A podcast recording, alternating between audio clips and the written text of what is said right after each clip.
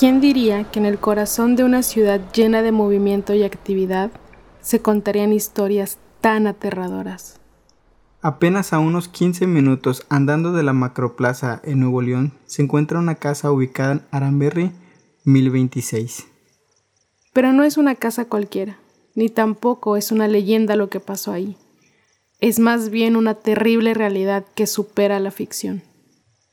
La mañana del 5 de abril de 1933, Delfino Montemayor se despertó al lado de su esposa Antonia Lozano. Se levantó y probablemente se fue directo al baño, no sin antes pasar al cuarto de su hija Florinda.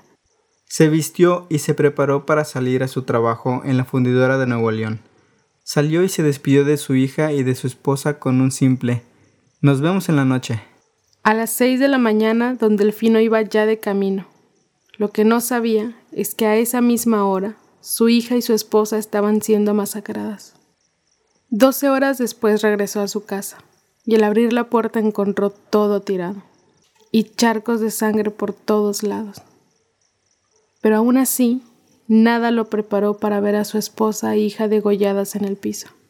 En la casa faltaban cuatro mil pesos en oro y una que otra cosa más. La policía investigó y al final dio con el paradero de Gabriel, sobrino de la señora Delfina. La historia cambia respecto al cómo fue que dieron con el paradero de los asesinos.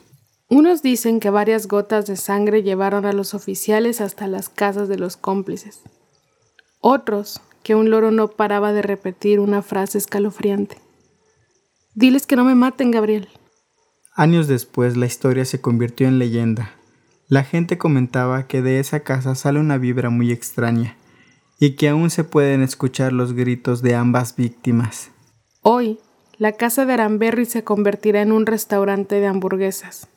Su historia cambiará, o tal vez solo se convertirá en un punto de alta actividad paranormal, pero ahora con acceso al público.